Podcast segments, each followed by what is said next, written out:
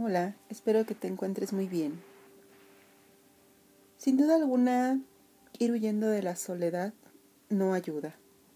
Nos genera ansiedad, tiene una gran influencia en nuestra valoración de nosotros mismos y también nos aleja de vivir buenos momentos. Sin duda alguna, escapar de lo que nos asusta nunca va a ser una gran idea. En nuestra sociedad en general hay mucho temor a la soledad. Prueba de ello es toda esta forma en que nos vamos mm, desbordando, canalizando, eh, huyendo de todo y nos aferramos a las experiencias, a las personas, al reconocimiento y muchas otras cosas que mitiguen nuestro temor a la soledad. Es importante aprender a valernos por nosotros mismos para sentirnos en paz, en armonía y tranquilos. Pero esto no solo se refiere a ser autosuficientes en la parte económica o ir diciéndole a todo el mundo que yo puedo estar bien y yo puedo con todo. Es aprender a valernos por nosotros mismos emocionalmente. Es saber que somos capaces de autocontenernos, de proveernos de compañía, de proveernos de presencia, de acompañarnos amorosamente. Y es que se dice que quien teme a la soledad es quien teme estar consigo mismo. Y ahí yo hoy diría que más que eso, más que temor, porque sí lo hay, pero además de temor de estar con nosotros mismos, también es una experiencia de desconocimiento. Imagínate, piensa, recuerda, alguna vez que has ido a algún lugar que no conoces, que de pronto parece extraño, ajeno a ti, obviamente surge una respuesta de, em, de rechazo, de protección y entonces mejor me alejo de aquí porque no conozco y nos sentimos en cierta forma en predisposición. Pues exactamente es lo mismo con nosotros. Si no nos conocemos, eh, pues no sabemos lo mucho que podemos disfrutar estar con nosotros mismos. Así que hoy vamos a enfocarnos en ello.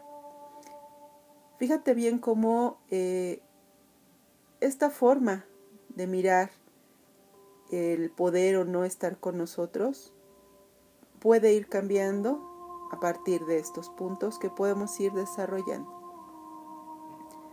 Lo primero, y ya lo hemos hablado en otras ocasiones, es aprender a distinguir nuestros estados emocionales.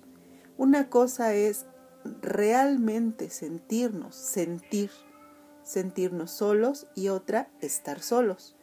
Sentirnos solos proviene de esta experiencia interna donde algo dentro me dice que algo me falta, que me siento aparte, que me siento mm, distinto, que me siento ajeno a los demás.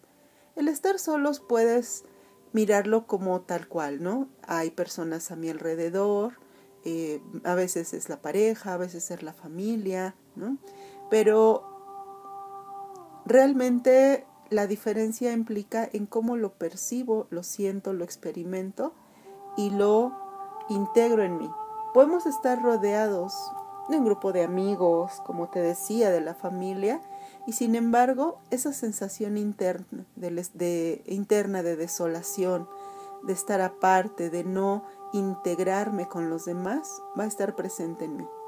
Puedo estar sola, solo en una montaña, en una cueva, y sin embargo sentir dentro esta experiencia de acompañamiento, de presencia, de amor, de tejerme internamente y no sentiré esta falta de personas porque las llevo en mi corazón, pero sobre todo porque me tengo a mí, porque estoy conmigo, porque me conozco. Así que es importante identificar si este estado de soledad, de sentirme sola, solo proviene de una soledad física o de un estado mental y emocional. Físicamente, pues sabemos que es algo temporal. Todo el tiempo estamos relacionándonos con otros y todo el tiempo vamos a poder encontrar compañía. Aunque Eso no es garantía de que nuestra sensación interna cambie a menos que empecemos a trabajar en la confianza en nosotros, a conocer y aceptar, además de trabajar nuestras emociones y proveernos de afecto, respeto y presencia. Por otro lado, también podemos aprender a disfrutar de este estado interno de soledad. Dejar primero que nada, y ya lo hemos hablado, de verlo como algo negativo, como un castigo o como una forma de calificar nuestra, nuestra valía. Eh, nosotros podemos, cuando estamos solos, a través de la introspección, conocer aspectos muy interesantes de nosotros que desconocíamos. Una herramienta para ello es la creatividad. Hoy yo te invitaría a que te atrevas a escribir un poco, a dibujar, tal vez a crear algo con tus manos. No sé, hay muchas cosas que hacer. Puedes trabajar con flores, puedes sembrar algunas plantas, puedes hacer algo tejido, no sé, hay muchas opciones. Prueba a ver qué te gustaría y ahí desarrollar tu creatividad. Te apuesto que en esos momentos de soledad, con la creatividad como tu aliada, vas a encontrar un gran potencial en ti. Esta práctica de introspección nos ayuda a madurar muchísimo internamente y nos va a permitir ser más conscientes de lo que sucede con nosotros y a la vez nos va a aportar independencia emocional y una gran, gran eh, capacidad de estima por nosotros mismos. La idea es ir desarrollando la tranquilidad en vez de la ansiedad cuando estar solos es nuestra realidad del día de hoy. También podemos hacer planes con nosotros mismos. ¿Hace cuánto que no te vas a tomar un café o al gimnasio o al cine sin ninguna otra compañía? Prueba a hacerlo. No te quedes con ganas esperando a que haya alguien que vaya por ti, buscando a que haya alguien que vaya por contigo o para ti.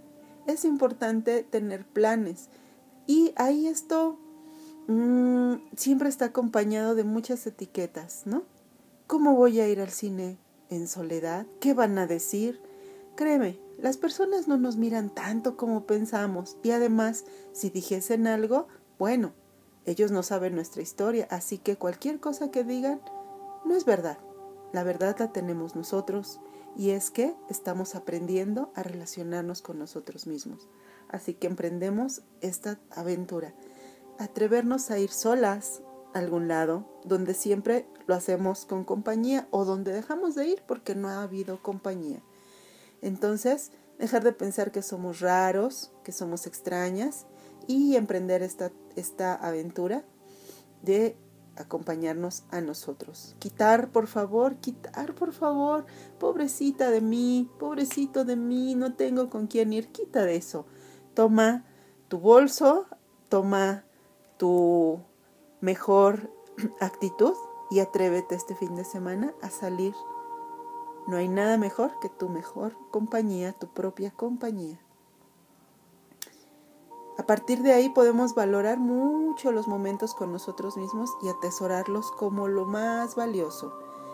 Esto, en vez de estarnos quejando y pensando qué triste, qué aburrido, eh, no estoy con quien yo quisiera o así, reforzamos los momentos con nosotros mismos y podemos poner ahí frases como, qué bien me siento ahorita aquí, sentada tomando un café, haciéndome compañía, escuchándome como escucho a mi mejor amiga, acompañándome como acompaño a las personas que amo y hoy, hoy lo hago a, a mi forma, a mi ritmo, escuchándome, abrazándome, es decir, sacar el lado positivo del tiempo que pasas contigo.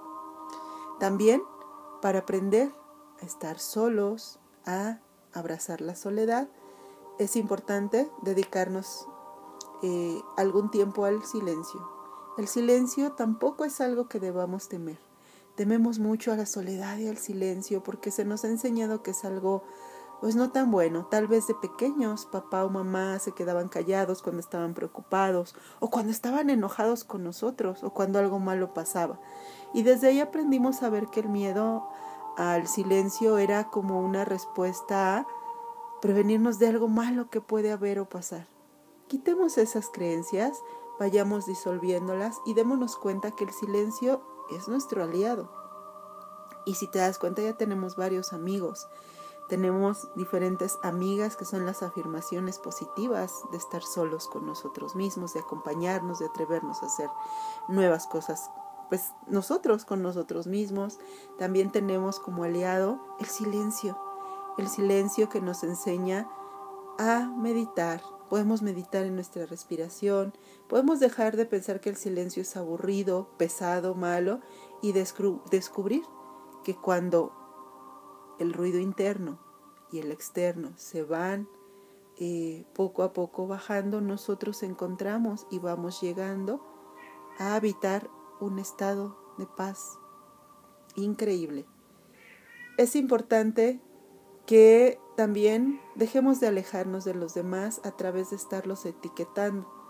No eh, pensemos desde antes lo que va a suceder en esas relaciones que vamos construyendo. Dejemos los juicios de valor, dejemos de pensar eh, y suponer lo que el otro nos dirá o nos hará. Y abrámonos con confianza a conocer a los demás, sin expectativas y sin temor, pero sobre todo con base en el autoconocimiento, en la presencia con nosotros mismos, en el respeto por nosotros mismos y en la confianza. Sin expectativas, vamos a poder relacionarnos con el otro de forma muy libre y sin temor vamos a poder vivir la soledad de una forma muy plena. Espero que todo esto te permita encontrar una nueva forma de relacionarte con la soledad. Podemos identificar, como ya también lo hemos visto previamente, las creencias acerca de la soledad y mirar si esas creencias hasta dónde nos están limitando. Podemos eh, cambiarlas por afirmaciones positivas con creencias, más que con creencias, con afirmaciones que nos ayuden a adaptarnos y aceptar mejor la soledad. Y también podemos hacer memoria y anotar momentos en los que estando en soledad lo hemos disfrutado mucho, hemos disfrutado de nuestra compañía podemos preguntarnos, ¿de qué manera o de qué forma puedo ver la soledad sin catalogarla como algo negativo? Y hoy, hoy qué pequeño o gran paso puedo dar para vencer mi miedo a la soledad. Enamórate de tu compañía, acompáñate, sé para ti la mejor, la más amorosa, la más grandiosa compañía. Te mando abrazos. Hasta la próxima. Muchas gracias. Que estés muy bien.